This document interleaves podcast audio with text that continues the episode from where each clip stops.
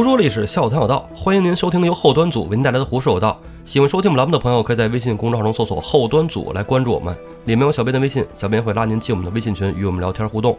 后端组近期也推出了自己的周边，想了解更多详情的朋友，可以在公众号中搜索“周边”两个字，就会看到详细信息了。我是主播道爷，大家好，我是胡桑。咱们上期节目聊的有点放飞自我，嗯，大唐银桑传，还行吧？哎，我觉得每一期名字老安起的，对对，很贴题啊。其实说好了，现在让我们有点手足无措了啊。从节目名字上根本看不出来咱们是讲《水浒》的。对，哎，那你说别人爱听《水浒》的，是不是就推不到咱们了？可能估计早取关了吧。哎，咱们也得该讲主线，讲主线啊。嗯主线故事还得讲回来。对银僧咱们讲完大唐的，讲回《水浒》里这个啊讲好几集了，今天就给他宰了，啊，给他收了吧，宰得了吗？啊这货差不多吧？试试吧。啊，嗯，别有半截饭瓢啊！哎，不跑题就行了嘛。这个杨 不雄跑，题是他妈最难的一 件事儿。你控制一下自己啊。杨雄啊，老上夜班，值班挺辛苦，不在家。他上班辛苦，他媳妇儿也不容易啊，也挺辛苦啊，是不是？卖力的伺候这个大和尚裴如海。嗯，大和尚裴如海每天晚上，哎，只要杨雄一不在家，他就来。这事儿啊，你说一天两天可能无人知晓，你就有这么一天让石秀给看见了。嗯，石秀看见了，从门影里，哎，这大和尚出来跟那头陀就走了，是吧？头陀叫旗儿嘛。石秀觉得就不对，太不对了。对这事儿怎么说呢？他之前就有猜测，对吧？因为俩人眉来眼去的嘛。石秀看见了，石秀这人心细如发，嗯是吧？就想着得跟大哥说一声，是不是？不能让我大哥就这么着平白无故就绿了，是不是？丢人现眼的。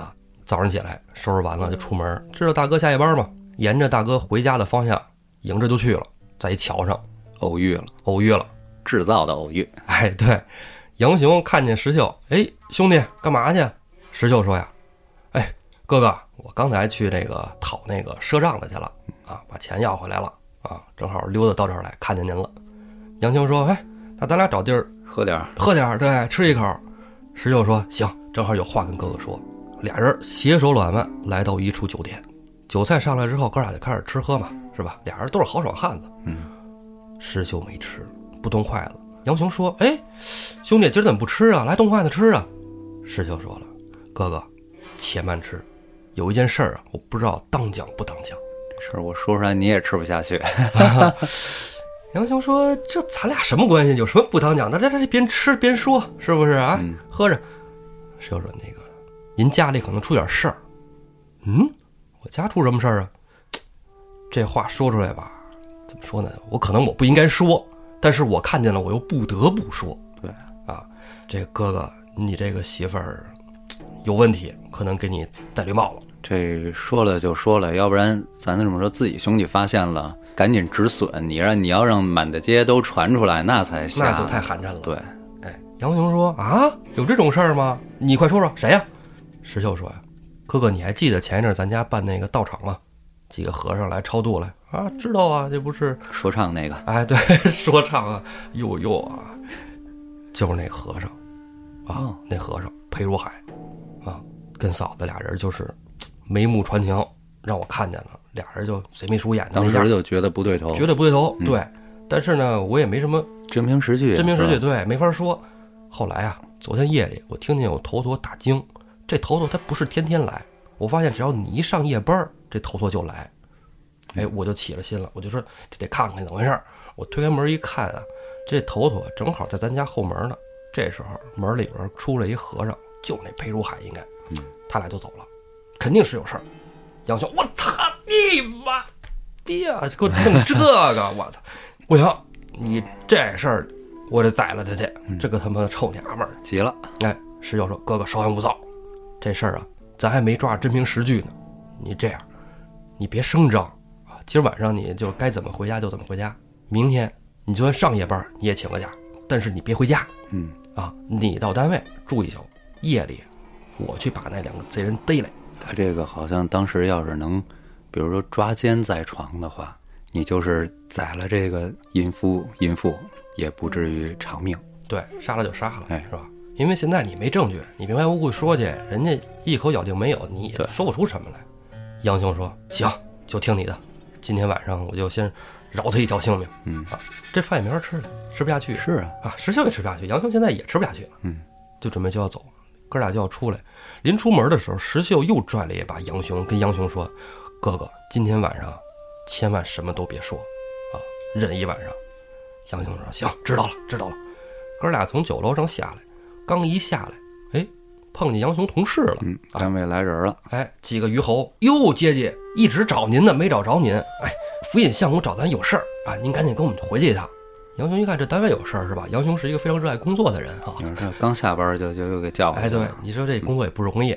回头跟那个石秀说：“兄弟，你先回去，我单位有点事儿，回去一趟啊。”石秀说：“行，那我回去了。”石秀就走了。杨雄跟着这几个虞侯来到了府衙，哎，这个府尹正等着呢，跟周边的人说：“你们这武艺都不灵，我们这个杨姐姐那是好武艺，来，露两下，杨雄，啊，对，来使这个枪棒啊！杨雄一看是吧？这既然要使过什么武艺是吧？展示一下是吧？那就展示一下吧。使了一顿枪棒，哎呦，真好真好，满堂彩。府尹说：“哎，真棒，来，咱们吃饭啊！”摆了一桌，就开始又吃喝。杨雄啊，本身挺能喝，但是你架这一桌子人劝呢，是吧？今天他成主角了，是不是？好枪棒啊，被夸了是吧？表彰大会喝的有点多。喝完出来了以后呢，几个虞侯就说：“啊，杨姐姐，今天你可真是露露脸了啊，出彩了，我们哥儿几个再请你一顿。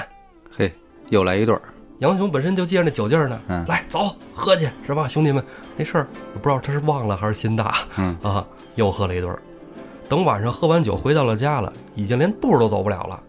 这几个虞侯给他搀回家的，哎，送回了家。这潘巧云一看，哟，你怎么回来喝这样啊？得了，上楼吧，把这个杨雄搀到楼上伺候洗漱啊，躺下了。要是躺下，杨雄翻身就睡了，啥事没有。嗯，结果呢，杨雄啊，也不是借着酒劲儿还是怎么着，想起什么来了，转过头来指着潘巧云就骂：“你这荡妇，我就想宰了你！我告诉你，今天晚上留你一条性命。”嗯，我 操，全过端了，全他妈说了啊这他妈潘巧云心头一惊啊，是吧？啊！心潘巧云我操，这是吧？对傻了，嗯丫知道了。啊，这等于是他你女的没别的事儿，天天在家的，啊心里就这点事儿。可不是吗？这机关算尽，没想到让谁给发现了呀？是吧？是啊，嗯，而杨雄啊，他没说骂一句就清醒了，哎，翻回身儿又睡着了。啊，这潘巧云正琢磨呢，杨雄又扭过头来了，你这荡妇，你这荡妇，又睡着了。潘巧云不敢睡了，嗯，就觉得有事儿，有人跟他说什么了，嗯，要不然他不会知道的。一转眼天亮了，这天一亮，杨雄醒了，醒了之后一看，哎呦，自己媳妇儿在跟前儿坐着呢，嗯，这赶紧得问呢，是吧？说你这一宿没睡啊？媳妇儿说你昨晚喝成那样，我怎么睡呀？我怕你又吐了又什么的不舒服，我这边上伺候你啊。你看我这端着盆儿呢还。杨雄接着说说，哎，我好长时间没跟我十九兄弟一块儿吃饭了，今天你在家里边摆一桌，我要请十九兄弟吃饭。一说这个，潘巧云眼泪汪汪的，口里唉声叹气，嗯，掩着面闷闷哭，也不说话。杨雄说：“我请我兄弟吃饭，你哭哭什么呀？”潘巧云说：“你还提他啊？你还提他？我跟你说啊，我当初嫁给王牙司，我就想一竿子戳到底，没想着中途还有什么婚姻的变故啊。没辙，王牙司死了，我嫁给你了。我瞅你是条英雄汉子，结果你就是这个天天在外边啊，你上班出去吃饭喝酒，我在家里被人欺负，你都不知道。没人给我做主了，那意思啊。哎，嗯杨雄说什么意思？谁欺负你了？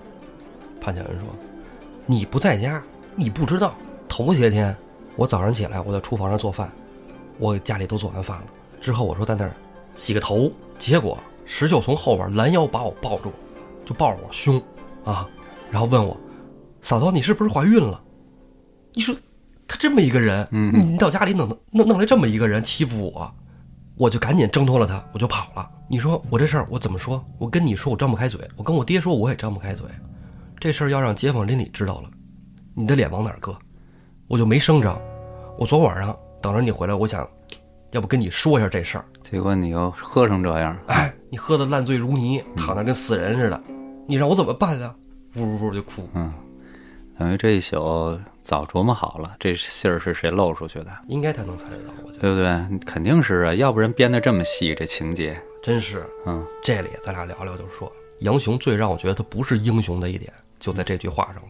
杨雄琢磨琢磨，跟潘巧云说呀：“他又不是我亲兄弟，赶出去就完了。”这句话让我觉得他不是个英雄。哎，你说的这个对，这感觉就是兄弟情谊白捡来的一样，对吧？来得快，去的也快，叫，叫什么？经受不住考验。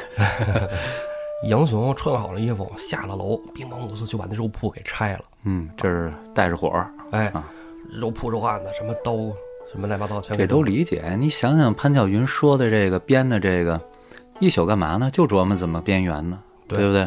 编的也确实挺圆的，没错吧？知人知面不知心。杨雄，你除了第一次他帮你解了一次围，然后你给他领家来，没事儿喝点儿，他照顾照顾肉铺子，平时也是跟老站杆子打交道，是是吧？哥俩其实没有什么 共事儿。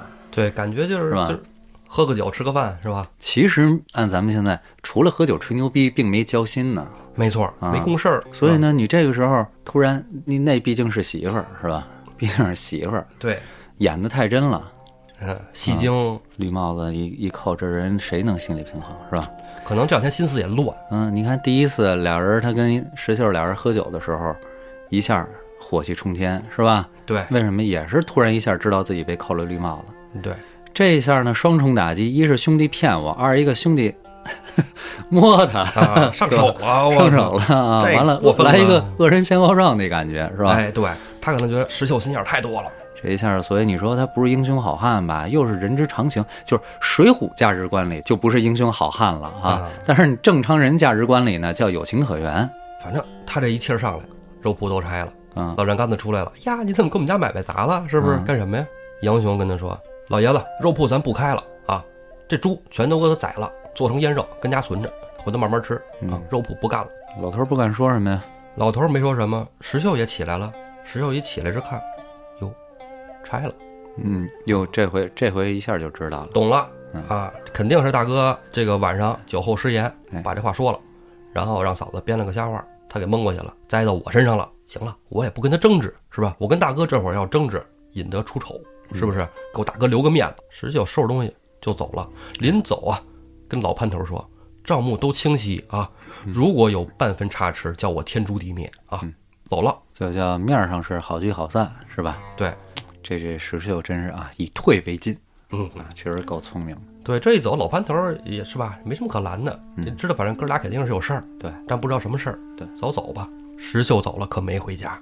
石秀觉得呀，我没法给自己辩白，但我呀得自己动手，给我大哥把脑袋上帽子给摘了。你知道头几集我那会儿我说我对石秀觉得这家伙有点混蛋逻辑的时候，就在这儿了。嗯，这块儿确实等于他吃了一个哑巴亏，是啊，但是我觉得到后来让潘巧云惨死，狠心也就在这时候下了。对，后来你说杀了裴如海，或者即便你杀了潘巧云，有必要那么惨的、残酷的，就是给他那种死法，有没有这个必要？这个死法一会儿还有话说。嗯这就是潘巧云跟杨雄的事情了嗯啊。咱们接着说啊，石秀没回家，找了附近的一个客房，哎，就住下了。石秀客房安顿好了以后，就寻思这事儿应该怎么办。他呀，首先就去衙门打听杨雄哪天值夜班儿，抄值班表去了。哎，打听好了以后，找了离这最近的一天，哎，就这一天晚上我就不睡了，我就等着。哎，你看离这最近的这一天，就说明石秀怎么着，行动力超强，嗯，计划定得也快。石秀其实是个人才啊。嗯这天晚上，杨雄不在家了，啊，上班走了，值夜班。石秀呢，摸黑就等着，看见了裴如海怎么进去。等到了约莫四更天，快到五更的时候，头陀来了，夹着木鱼子还没敲呢，往过走。石秀从灯影里窜出来，一把就捂住这个头陀的嘴，啊，跟他说：“别出声，出声我就宰了你。”头陀肯定不敢出声啊。这头陀一看这样是吧？就说：“哎，你你饶我性命啊，饶我性命啊！我什么都不知道，什么都不知道，我就是个打更的。你要不知道，那就你就死了，是吧？知道什么赶紧说。”石秀直接抄出尖刀来，一威胁，一威胁，头陀，毕竟没人什么事儿嘛，是吧？嗯人也没尝着鲜，是吧？对，哎，都说了怎么回事儿，因为石秀直接就说出来，你跟裴如海什么关系？那头陀一看，不知道就是死啊，这玩意儿，就说吧，呱啦呱啦，怎么回事就都说了。石秀一听，跟我猜的一模一样啊，没毛病。就是怎么着看佛牙之后是吧？然后约，然后还有什么香案什么的，全打听清楚了。石秀想了一圈，差不多掌握了所有细节，跟头陀说：“你把衣服现在给我脱了。”头陀心里一颤，哇塞，这是要干嘛呀？啊，脱吧，反正让脱就脱吧，这时候能有条命，能活着就行啊。嗯，衣服脱完了，石秀把衣服提到一边儿，伸手一刀就抹了这个头陀的脖子，把尸体轻轻的放到地上。石秀换上了头陀的衣服，拿着木鱼子，当当当当当，在这敲。这一敲啊，楼上的裴如海不就听见了吗？嗯哎，裴如海赶紧哎，我该走了啊，穿衣服，快快快穿衣服。穿好衣服从楼上下来，从后门掩门出来。裴如海出来之后，石秀还敲呢。裴如海就说：“哎，行了行了，我都出来了，还敲什么呀？赶紧走，赶紧走。”石秀扭向回头一看，裴如海，裴如海一看是石秀，俩人照过面儿啊。嗯，裴如海就惊了，惊得说不出话来了。石秀跟他说：“你丫给我把衣服脱。”怎么把脱衣服是吧？因为石秀没必要跟他再聊了，聊啥呀？是吧？什么都知道了了。啊，裴如海边脱边说：“这这这脱衣服什么意思呀？”石秀说：“你把衣服脱了，赶紧给我滚蛋！”啊，裴如海一想：“哦，好，行行行行行，脱脱脱，赶紧脱。”衣服脱完了，石秀抄起刀来，噗噗噗，扎死了裴如海，都没给他声张的机会。我估计石秀当时要是说我今儿要宰了你，这裴如海怎么也得滋哇乱叫两声。对，人一出来就跑了，趁乱是吧？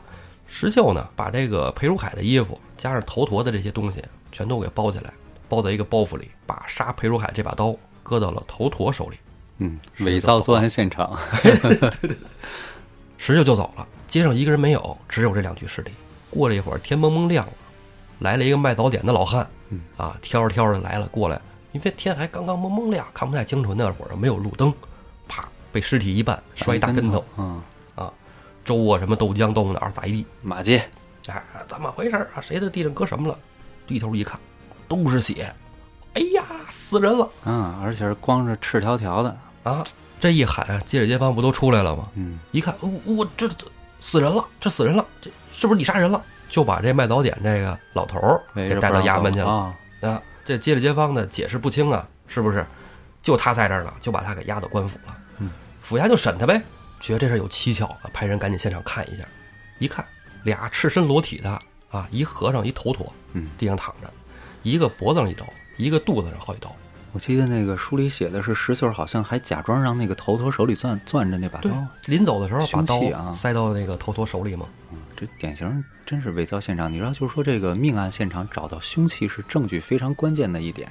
嗯，有的时候你找不到凶器的话，法院最后审判的时候都没法儿把这个命案做实。所以，你像他这个是可以说挺大胆的一种伪造现场的手段。嗯，挺厉害的，估计老看案内人，是吧？老听案内人。估计是，没准儿没准儿石秀哈，就是说没准儿石秀是嘉哥跟郭哥的粉儿，我猜是。嗯，这现场也看了，看完之后呢，觉着跟这个卖早点老头儿啊，肯定没什么干系对，啊。然后这孔目就出来，就看这个，得给费大人出主意啊。嗯，啊，这孔目啊就说：“我猜测啊，是呃这个头陀拿刀杀了这个和尚之后畏罪自杀，哎，自己抹了脖子。这他妈就跟他妈最重视就是道的这个，哎，是，对，哎，结果这个冀州城啊双尸命案，哎，就这么给结了啊，啊。神探，这府尹大人，你看这把案子结了吧？叫寺里就把这俩人给拖回去了。说俩人有什么仇怨啊，也也说不出来嘛，是吧？都没有，不知道。你看刚才就说的这个孔目好像是个蠢头蠢脑的，是吧？嗯其实这就是作者安排的，哎，让他把石秀是怎么想的？石秀为什么让他们脱衣服？嗯，为什么一个割喉，一个戳几刀？尸体为什么没运走？那哦石秀有没有这能力啊？石秀其实有，其实能，是吧？半夜三更一手拖一个就给拖走了。对，哎，这个就是别那么多后账啊，嗯，然后好接着往下进行剧情，对不对？哎，是，啊，我觉得还有一关键一点，嗯，就是他得让衙门里的他哥哥杨雄知道这事儿。把这事儿闹大了啊，哎杨雄没准还得跟着出现场呢啊。哎，杨雄肯定听见这自己单位的事儿嘛，肯定知道了。所以说说到这儿的时候，你就挺佩服这个石秀这个安排的，嗯，是吧？刚才你聊的时候就说这个藏在哪儿，看着谁来了，对吧？几经时分，就特别像那个武松血溅鸳鸯楼那个感觉，从哪个门进，哦，对吧？从哪儿进？把刀挂在哪儿，碰见了谁是一个什么样的反应，沿着哪儿上去，嗯全都提前安排好了，而且又是给哥哥摘绿帽的故事，啊，对对对，是吧？嗯，而且从实力上来看，石秀也是丐版的武松。哎，对我觉得他俩实力真是相仿，我觉得他俩特别像。嗯，这个武松使双刀之前，也使一个随身带一个哨棒。啊，哨棒，嗯，嗯，他俩属于是都是步战型的，是吧？对，哎，都挺厉害的，而且他俩这个心思缜密程度，我觉得也不相伯仲。石秀我记得最早说他是跟着他叔叔一块儿做这个卖肉的生意，对对对，他就没说他爸，有可能从小在叔叔家寄宿，我想从小就会看人脸子，有这可能吧？啊，对，咱们前书说过嘛，石秀从小就是跟他爸开肉铺，他爸后来死了嘛，哦，一直跟他叔叔在外边跑买卖，贩马贩羊。哦哦，这对，那是我记错了。所以，所以就是从从小就在亲戚家寄养的孩子，反正我有这样的朋友，哦，他的心思缜密程度都比咱们早熟，心细，心但细但是一般心理上就会有其他的问题，不会说亲人丧失的家庭不会带给他全是积极的方面。哎，我刚觉得刚刚你说那点特别对啊，嗯就是他在考虑问题的时候，他会多考虑那么一点儿。嗯比如说吧，这件事情是百分之百，我能考虑到这种程度就已经很牛逼了。嗯他要考虑多百分之二十，就是考虑到百分之一百二。就例如说老潘头儿，就是他去赶猪去嗯啊，带着猪回来，嗯，回来那次就过于敏感，是吧？对，，一看都收了，哦，他觉得是这么个事儿，哎，这种就是把能考虑到的人之常情全考虑到。想得多，其实特累。我跟你说，曾经我也有过一段是这样，就是吧，我老觉得就是。也不知道听人听人谁说的啊，反正也是看看书听人说的，就是说你别听人说了什么，你听人没说什么，嗯啊，就揣摩别人说话，因为那会儿可能还是嫩吧，不是，揣摩的老我就说要不对，要不你这个信奉道教，谁没事嗯，就是太闲了，谁没事开开心。心 的找点精神寄托。哎咱们啊，说回来，说回来啊，杨雄知道这事儿了，以后就开始琢磨。琢磨，对，你说那孔目糊涂蛋是吧？跟那儿自己以为是嗯，有明白的，因为这反正他家门口的事儿啊，对，而且这人他都认识啊，对，是吧？而且这和尚之前石秀就提过，而且看这死状，这满济州城里边手段这么麻利的，嗯，估计也就是我这兄弟了。我错怪我这兄弟了，对他为什么反应这么快呢？恢复冷静了，冷静了。对，冷静了，当时那天早上估计酒劲儿还没完全醒呢，嗯头天喝大了，喝断片儿了。嗯，他就想啊，我得赶紧跟我师兄兄弟取得联系。对对，得说一声是吧？道个歉啥五的，我他妈太过分了，这事儿找啊，说上哪儿上哪儿找啊？得，我先回家吧，先回家，因为还没下班呢嘛，嗯，就准备回家换衣服找石秀去。正往家走，路过还是那座桥的时候，嗯，杨雄走着，突然旁边一个人声叫他哥哥。吓一哆嗦，杨雄一回头，正是石秀。杨雄一看见石秀啊，赶紧就说：“兄弟，哥哥错了嗯，啊你别怪哥哥什么都明白了啊，啊！我现在都明白了，嗯，啊，这事儿啊，这个是我当时一时糊涂，哎，我错怪你了。哎呀，兄弟，你你别怪我。石秀说呀，大哥，我虽然不是什么多好的人啊，但是我顶天立地绝对是个汉子。你说那种下贱事儿，我他妈是做不出来。嗯啊，我为什么要办这事儿？为什么要给他们杀了？嗯哥哥，我告诉你，如果我要不把他杀了，早晚死的那个人就是你。对，详情请看《水浒传》武松那一块儿，对，到时候嫂嫂给你熬药，是不是？对，叫你起来，是吧？喝药，对好。你这小命呜呼了啊！杨雄说：“你说的对，有机会认识认识这几仇英雄好汉。石秀说着就跟杨雄说啊：“说你来我住处吧，啊，咱们到那儿细聊。等到了住处之后，石秀把那头陀跟那和尚的衣服拿出来，哥哥你自己看看。嗯，这这是铁证，铁证啊这是铁证，对，杨雄一看见头陀衣服，再加上石秀这么说，更没脸了，哎，更没脸更了。过意不去了。但是他啊心头火起啊，这是一是对石秀愧疚，二是生气啊。你说这对，这是说白了就是这事儿，其实到这儿啊，嗯，从石秀这角度就行了。对，杨雄过意不去，要非要干掉潘巧云，对这这这这这这这就对吧？嗯杨雄就说：“说我回去给这娘们儿宰了，兄弟。但是石秀这时候也没拦着，给他妈出一主意。”哎，石秀是你说他没拦吧，他也削削微微那么拦了一小下啊，就是哥哥你是宫门中人啊，你一当官的穿官衣的，你能杀人吗？你不能杀人嗯，啊！这俩和尚你都不能杀，只能兄弟我替你杀。杀完我走了，跟你毫无干系。你别破这案就行了。但是哥哥，你要想当一个好老爷们儿、真丈夫，我给你出个主意开始洗脑，啊！杨雄说：“那你说说，我应该怎么办？”石秀说：“呀，大哥，今天不杀，咱这周边啊有个翠屏山，你知道吧？”杨雄说：“知道啊。明天啊，你就带上嫂子，说你要上翠屏山上香，你就跟他一块儿来，把那莹儿也带上。你雇着轿子，别让那轿夫上山。半山腰，你带着嫂子跟莹儿往山上走，我在半山腰等你。看到没有？这又是早就计划好的。来计划好的。嗯，杨雄就依石秀言，哎，晚上回跟媳妇儿一说啊，说上香去。啊，媳妇儿说那就跟着去吧。媳妇儿慌了。有点懵，对，啊，杨雄说什么是什么了，但是他千想万想，没想到去翠屏山上香这事儿还有后话。第二天天明收拾完了以后，哎，怎么穿戴呀什么的啊，怎么准备香纸咱不说，雇了轿子，轿夫拉到半山腰，依石秀言啊就下来了。杨雄领着潘巧云和莹儿走上了翠屏山。翠屏山这去处啊，景色挺好，但是有一点让人感觉害怕，阴森，两边都是坟，哦，是这么个各种古墓。嗯啊，潘巧云就说说这个地儿咱来它干嘛呀？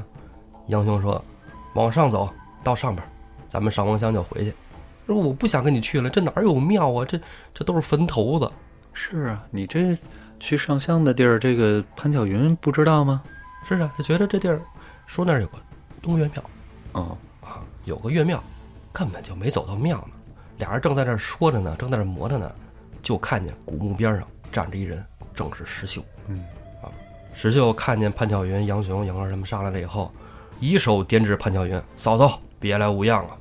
嗯哼，潘巧云当时傻了，对，哎，心就知道怎么回事了。杨雄这时候拉了一把潘巧云，哎，你前两天不是跟我说我兄弟调戏你吗？又抓你着的啊，又搂你肚子，怎么回事？你今儿当面锣对面鼓，说说吧。这潘巧云一听，脸臊红了，哎说：“哎呀，这都过去的事儿了哎呀，说他干嘛呀？”石秀瞪着大眼睛过来，嫂嫂，这可不是什么过去的事儿啊，把话说清楚了。我大哥今儿在这儿啊，把话说明白了。我给你看点东西，包袱一打开，把这头陀的衣服，还有那裴如海的衣服、嗯木鱼子，哗啦抖了一地。潘巧云一看，登时傻眼了，无言以对了，是吧？石秀直接从靴子里抄出那把尖刀来，递给杨雄，你看多狠，没让杨雄杀，跟杨雄怎么说的呢？这事儿，大哥你先问莹儿，啊，那丫鬟什么都知道，因为丫鬟一直跟着呢，对吧？杨雄就把莹儿给揪过来，你这小贱人啊，你今儿把我这话都给我说清楚了啊，把他俩到底是怎么勾搭的，这事儿原本本的给我说清楚了啊，就这个骚娘们儿跟这个贱和尚，给我说。莹儿原本本就说了，怎么以相卓为号，怎么这那的，全撂了。哎，但是莹儿说呀，说因为这个石秀这件事儿，怎么栽赃，我没敢说。为什么这事儿我不知道，不知道？对，没说哎，。毁你们兄弟情分这事儿，我我没沾包。我估计当时莹儿想的也是，这他妈石秀不好惹。嗯，石秀紧接着就拍了一下杨雄，说：“哥哥，这不是我说的吧？这事儿原本本你你听见了吧？我跟莹儿不会串词，嗯是不是？你都明白了，你知道该怎么办了吧，大哥？”杨雄把莹儿甩到一边，拿刀又指向他的媳妇儿潘巧云，跟他说：“你这贱货，还有什么可说的？”看莹儿这么说，潘巧云无话可说。嗯，石秀紧接着问：“嫂子，当时你为什么要冤枉我啊？为什么把这脏水泼到我头上呢？”嗯，你要不泼这你头上，没准儿还保一条命。对，这潘巧云啊，一看石秀问，就说了，当天晚上杨雄怎么喝多了，然后喝多了以后，早上起来我就觉得这事儿跟你有关系，他又问你来我们家吃饭什么的，我就觉得这事儿应该是被你发现的，我就把这脏水就泼到你身上了，没办法，就就这么这么说了，编了那套话，果然杨雄就信了，啊，石秀一听，冤枉洗清了，对吧？嗯跟我完全没关系，是吧？嗯因为最后从他媳妇儿嘴里说出来了吧，从杨雄媳妇儿嘴里说出来了，跟我没关系，石秀就退到一边了。杨雄看着他媳妇儿，真的就这几天这事儿吧，本身就特别乱，直接就爆了，跟媳妇儿，你不知道我干嘛的是吗？我他妈行刑刽子手，我今天让你看看我的手段。举起刀来，从心口窝一直抛到小肚子，够惨了吧？潘巧云嗯活剐了，五脏六腑挂到边上松树上，还把他的胳膊腿全给卸了。嗯，说这个杨雄你说他哪儿来这么大火？这火大了，你听我说啊，咱这么说，这是潘巧元已经死了。嗯你如果按《水浒》里的价值观，就是你看书或者看电视剧的时候，你如果要是代入进去这个感觉的话，就觉得顺理成章，是吧？你如、你如果用咱们正常人价值观说，嫂子啊偷情被这小叔子给发现了，在这么一个僻静的地方，你无非也就是说开了，对吧？怎么着，离婚也好，还是怎么着也罢，当面对质清楚了，抽俩嘴巴，还能怎么着？嗯，是吧？也许也许啊，这个潘巧云也是就这么想的，万他没想到碰见的是三十六天罡啊，是吧？就丢了性命。咱再说这杨雄火怎么就这么大？被戴了绿帽子，现在奸夫已经被杀了，你这个媳妇儿你可以给她休掉，两个人说清楚了，你可以给她休掉，对啊顶多财产交割一下，对吧？你哪怕让他净身出户呢，也不至于伤人一条命啊。那么他这火来自哪儿呢？来自于你往我兄弟身上泼脏水了，让我冤枉我兄弟了，嗯弄得我不英雄了。对，所以，所以作者在这儿安排让他把潘巧云落得这么一个惨死啊，嗯，其实就是给杨雄在你刚才说的那个他冤枉石秀的那个那个环节啊，嗯不是自家兄弟赶走罢了，是吧？嗯嗯，给他给他找回他的人设，找回人设，找回人设，就是说，嗯让我冤枉兄弟，搞得我不英雄这件事儿，足以挑战我的这个这个底线。底线。哎啊，还有就是石秀的那句话：“哥哥，我教你怎么做一个好汉，真英雄。嗯，所以我就说石秀这挑拨真的啊，其实还真是石秀撺的。一开始我还觉得石秀真的撺吗？然后后来我又看了一遍这书，还真是石秀撺的。他说就他就是这个，把自己的价值观强加于人啊，对，把这个你让我背了黑锅，我就要想办法，可以说是费尽心机安排了这么一个巧非常巧妙的这个现场。你看这个这个石秀报仇的这个桥段和武松报仇的这个桥段，处处透露着相似。武松里面是他逼着个这个王婆说，王婆不说，又开始恫吓潘金莲儿，啊，结果潘金莲就像这个莹儿一样，河畔脱出。你你讲这个潘潘巧云是颖儿一说，他叫无话可说；嗯王婆是潘金莲一说破口大骂啊啊！对对对，你能把我给撂了，我操，你傻逼吧！撂了咱俩一块儿死，几乎是一模一样，嗯嗯是吧？包括这个死法，潘金莲也是扒开胸膛，哎一刀一刀剜下，是吧？你这个杨雄也一样，对，啊杨雄手段可能还更那什么一些，更专业一些，什么刽子手嘛，是吧？真是啊，在这用上了。啊，所以说，所以说，为什么说他跟武松这个像？武松咱们说了，那是正经思考过我这个仇该怎么报的。啊，但是武松那个仇报的真是天经地义呀、你石秀这个，咱还是说，真的有必要把潘巧云赶尽杀绝吗？那个点在哪儿？点就在你让我背了黑锅了，啊，你坏了我的英雄名声了，然后呢，你还差点让我哥哥不英雄了，纯水浒价值观。对，面子大于天。你如果看着这个小说，看着这个电视剧，听着这个故事的话，你就觉得石秀是条好汉。是，你如果是剖开了按正常人的价值观的话，仅仅是为了《水浒》里兄弟的仗义，赶尽杀绝，你就觉得这家伙流氓逻辑。我就是我就是这么看的。哎，刚才你这儿分析之前，你打断了我。嗯莹儿啊也有一个下场啊啊！莹儿一看这样，我就就要开始抛了，他就要跑。嗯，哎，能让他跑吗？杨雄一刀给他腰斩了，飞刀哦，飞刀解决了，直接就给弄死了。这个山上啊，不能留活口，不能留活口。为什么呢？我觉得石秀、杨雄俩人都是这么想的。这种事儿不能再让第三个人知道了。大哥太没脸了，我操！对，而且这个而且是这样，截至目前为止，这两个人身上是干净的，在哎官方来看，啊，这两个人是干净的。怎么说呢？如果说有可能乱子出在哪儿那？就是潘巧云没跟着杨雄一块儿回家，可能老潘头会觉得有异样。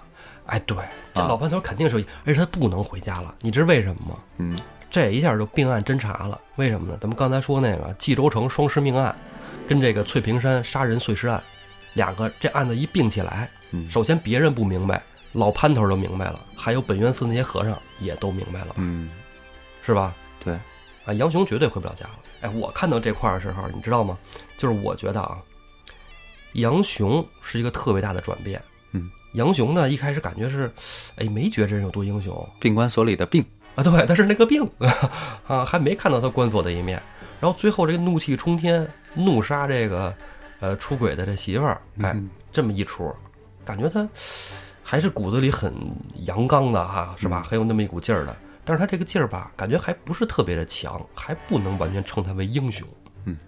那么后来我就是在通过看其他书嘛，这个《水浒传》不也有很多的这个原型小说嘛？对，对吧？其中《三十六人赞》里边有一个人物叫赛关索，那肯定赛关索王兄。啊，这这是一怎样的人物？这个人物且不说怎样啊，他只是三十六员将官其中一位。嗯，但是这个王雄，我觉得就是王押司和杨雄的合体啊。合体，那么咱们就不如是，哎，咱们设想一下，王押司是一个什么样的人？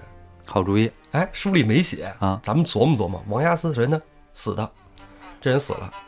那么潘巧云就是嫁给王押司，王押司这个人是一个文官，押司官吧。对。杨雄是一个没什么脑子的感觉，你看书里是吧？就看着石秀抖机灵有脑子，啊啊杨雄没脑子。别人说什么是什么。对但是王押司他应该是一个有脑子的人，是吧？一文一武，当然呢，这文人呢可能体质稍差，啊，禁不住潘巧云折磨啊，夜夜耳鬓厮磨就给磨死了。嗯，但这人呢能做到押司，因为你看宋公明的为人处事，同样都是押司，是吧？那么宋江的为人处事那就非常缜密了，是吧？而且义薄云天，很仗义那个劲儿。那如果王押司他不是那种仗义的人，那杨雄这个仗义就体现出来了，是不是？因为杨雄这障碍现在感觉还没看出什么来吧？嗯，后文书有，后文书有，咱们在后续讲的时候就觉得这人跟宋江比可能呃差不太多啊，只不过就是脑子里少那么根弦儿，嗯啊，是吧？没有说那么机灵。王押司跟杨雄并到一块儿，就是一个完美的人物了啊我觉得是我，我觉得我猜测是这样的啊。但是王押司到底是不是潘巧云是吧？给睡死的精尽人亡是吧？跟大官人似的，不好说啊，不好说。其实你说潘巧云也是够逗的。你要真是给维阿斯，咱就假假设啊，真是给睡死了，然后就找一个练武的，这可以是吧？嗯这大身子板儿是吧？夸夸使棍那么好，那他棍子肯定使的特别好啊。把赛关索睡成宾馆所。结果杨雄睡得都不敢回家了，是吧？哎，不有人那么说吗？是是啊，有是吧？人那么说，有人那么说，说杨雄是回家里不行，受不了，故意躲着的啊，还是值夜班去吧？哎，这瞎说也不一定啊。嗯不过这个潘巧云在《水浒》里也算是第三个淫娃荡妇，第一个是第一个就是宋江那个阎婆惜啊，勾搭那个宋江他的学生哎啊张文远，啊哎第二个就是潘金莲嘛，啊，金莲儿，嗯。这是巧云，嗯，潘巧云，然后还有一个后文书再说，对。是吧？这个《水浒》里的四个主要女角色，我觉得这四个女人物很重要啊。负面女角色啊，对嗯，就如果不是她们，这一百零八个兄弟凑不到山头上来，嗯。主要靠这四个女人，还真是。都很关键啊，是吧？其实逼雷横上山的也是一个不怎么样的女女角色啊，那个啊，对对对对对对对，那个其实对跟跟雷横没一腿啊没一腿，对，但是也算是给他供上山了。因为你你咱们这后文书咱俩先聊了啊，啊，雷横不上山，朱仝怎么上山？对吧？那一串儿都来了。对，那朱仝不上山，柴进怎么上山？还真是啊，环环相扣啊。咱们往后慢慢说，把这个潘巧云和莹儿都给杀了，俩人就得琢磨去处，回不了家了。嗯刚才像我说的，这事儿只要一下山就兜了，是吧？俩案一并查，俩人谁也跑不了，只能远走高飞。杨雄就发愁了，咱们去哪儿啊？杨雄是吧？一直都是上班当当公差啊，上班是不是？哎，他哪儿也不知道什么呀？说这个去哪儿啊？石秀算是走江湖了，哎，石秀说呀，大哥，咱们啊有一个去处，咱们上梁山吧。啊嗯，梁山现在招聘呢，到处找猎头挖人。对啊，那天我碰见他们一个猎头啊，叫姓姓戴，叫戴宗，说得上话，咱去找他去。杨雄说：“说我能去吗？说我一个当吏的，是不是？嗯我衙门口的，这合适吗？”石秀说：“什么不合适的？那是全是 戴宗就戴阶级对啊，戴宗跟你一样。啊，再说他们老大，是不是？押司官对，戴宗阶级一样啊，是吧？啊，走吧，一块儿去吧，是吧？还有什么什么支寨呀，什么全都在山上呢。嗯杨雄一听这样，好，那就上梁山。哥俩转身正要走呢，突然古墓后边出现一声：“清平世界，朗朗乾坤把人割了，就想去投梁山入伙啊！我听得多时了，你们跑不了。”杨雄、石秀转身一看，惊得一呆。话说此人是谁？咱们啊，下回再说。每次结尾你都说的这么快，啊，其实人说我快不怕，但我就怕人说我短哇塞，啊。咱们节目怎么能那么短呢？是吧？这不是快过年了吗？咱也不能说这么短啊。嗯，咱们要不然稍微再说两句。我有一个想法，嗯，就是之前聊这个裴如海的时候吧，我心里边其实一直在思考一个问题，什么问题呢？就是裴如海的这个人格问题。这个我一直觉得，就这个杨雄石秀这一段，我觉得说的挺细的了。挺细的了是吧？你这是拿着你这是拿着石秀当武松说呀？不是你你看啊，你分析的是英雄好汉，哎，嗯他们的心里还有作案动机什么的，嗯是吧？哎，你说的是这个事儿，但我想说说裴如海啊，啊，就是裴如海为什么会喜欢这个潘巧云？你你你说你讲话，和尚有钱嗯，这是一个有钱又有闲，有闲，而且还有信众。你就像咱们上一期讲的那个、嗯那些和尚，是不是？有粉丝的，对呀、想找个小女生摸个脸，摸个梳个头发，高兴死了，对吗？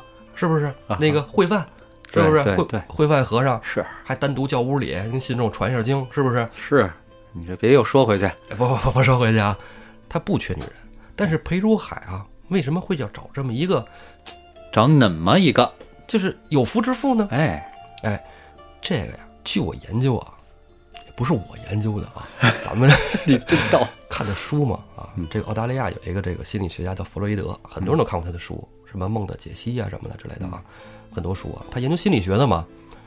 后来我我就把这个他的这个研究关于第三者这么一个心理，你给看了看，你哎稍微看了看我觉得够杂的。跟裴如海哎是吧？我觉得他跟裴如海能靠上靠上号，为什么呢？可能我说的不对啊，你你听听，这个心理动机叫叫什么呢啊？叫受伤的第三者。受伤的第三者，对是他是第三者，他受什么伤了呀？他这个受伤第三者不是他因为当了第三者受伤，嗯而是他追求那个受伤的感觉。寻找一种病态的感觉，对被虐的感觉。对对对，首先他会找这种必须是有妇之夫啊。呃，他在想什么呢？就是我喜欢的这个人每天跟别人在一炕上睡，啊，我好痛苦。哦，然后，但是我又能睡他，他让他他爱上我，但是他还是跟别人别人晚上睡，我操，我好痛苦，嗯，神经病是吧？对，很纠结，就是他能从这里边找到刺激。还有一个，就是呃，如果这人是一个什么什么贞洁烈女嗯啊，黄花大闺女，一概不喜欢，就喜欢就是这种啊，到处玩的，到处约的。这叫什么来着？男浪满街逛，女浪引门框哈。对对对，就喜欢这种的，就拿这种女人当成这个恋爱对象。哦，那我明白了。你看啊，就是第一，这女的要是有夫之妇；嗯，第二，这女的本身得轻薄；第三，哎还有一个关键点，她自己不能是有妇之夫。哎，对，她要是有妇之夫，她就没有受害的感觉了，那就是一个单纯的偷情，对吧？对对对单纯的偷吃的感觉。其实那个跟啊裴如海其实是很像的，但是他是否在追求这个呢？我操，很难说。为什么啊？你从正常人心理上来说啊，她老公是个刽子手，嗯，我操，两院阶级，对，你你你说白了，现在在公检法部门呢。对你躲还来不及呢，嗯是吧？你这个人，咱要说正常人来说，这种的我要认识了，我赶紧跟你老爷们儿认识一下，是吧？是打通一下社会关系，是不是？嗯哎，建立人脉网络。我操，直接给人媳妇搞了，这他妈有 病啊！这就是心里有病啊！这是求死心切。这样的人不少啊，历史上故事里专门喜欢别人媳妇儿的，中国古代啊，心理扭曲的是吧？曹操什么的，是吧？曹操最有名儿啊，曹曹孟德是吧？就喜欢人妻是吧？啊！不是人妻不想骑，我还以为这这一集就这么清纯清洁的过去了呢。清纯啊！这集得夸夸杀人是吧？嗯长个肚子挂一松树，这这嗯哪儿清纯了？这个，哎，你知道吗？就是，呃，这个弗洛伊德理论特别多啊，嗯我这儿就不详详说了，因为咱们这个还是，不是这个专业的，人家对咱也说不透对吧？哎，说不透。反正这种心理吧，其实多少是有一些扭曲的，嗯啊，因为正常的追求爱情婚姻都不会考虑这种情况啊，对吧？咱不说胆儿大胆儿小的问题，什么叫正常？正常就是你回归动物本质，你要有交配权，你一定是先取得交配权的情况下再进，对啊，对吧？它现在就属于一种没有这个正当交配权，哎，但是有的动物它就喜欢那种掠夺别人的这个那你看那个纪录片里头交配啊，是吧？纪纪纪纪录片也有那种，就是这一个，比如说，呃猴子群里头其他成年雄性是吧，在首领不注意的时候，偷摸的，对，然后那结果都是很惨的，哦。结，果都是很惨的，群群起而诛之都是啊，哎，他也是，你看在人类社会其实也是这样的，对啊，是吧？我们提倡良好的婚姻，是吧？嗯，哎呀，这个时长大家就没人说我们短了吧？我觉得啊，还不能完，为什么呢？因为马上快过春节了。嗯。前两天啊，有人问我，这个家里这个春联怎么贴？嗯，然后后来我说春联咋有啥不会贴的呢？是吧？对呀，哎，后来发现这春联跟以前的春联不一样，现在这个新春联啊，跟旧春联有个特大的区别。旧春联咱就看横批，嗯，这个字啊，从右往左的，哎，从右往左顺序的这个这是传统的，传统的春联对。然后现在这个新春联儿啊，有这个从左往右的，嗯，那么上联儿呢，就贴在这个从头开始的地方。咱们不管你那春联儿是新春联儿还是旧春联儿。我，明白了，上联儿按着横幅打头第一个字儿贴，对，下联儿接在横幅落尾的一侧，对。是这个意思，比如说横批是富贵平安，哎嗯，富字儿这个方向就贴上联儿，啊哦，哎，安字儿这就贴下联儿，这样别人读这个春联儿的时候就知道哪边是上联儿了。啊。哎，对。那好多人就说说说这个我分不出来这个上这哪是上联儿哪是下联儿。其实咱们这个春联儿啊，一般有的是有上下句的。嗯你看，举个例子啊嗯，就上下句的这种是，比如说一帆风顺吉星到啊，下联儿万事如意福临门，一帆万事啊，先有一后有万啊，对对吧？这种是上下句。然后还有一种啊，大家如果喜欢看的话啊，看最后一个字，最后一个字如果是仄音，嗯就是上联儿；平音就是下联儿。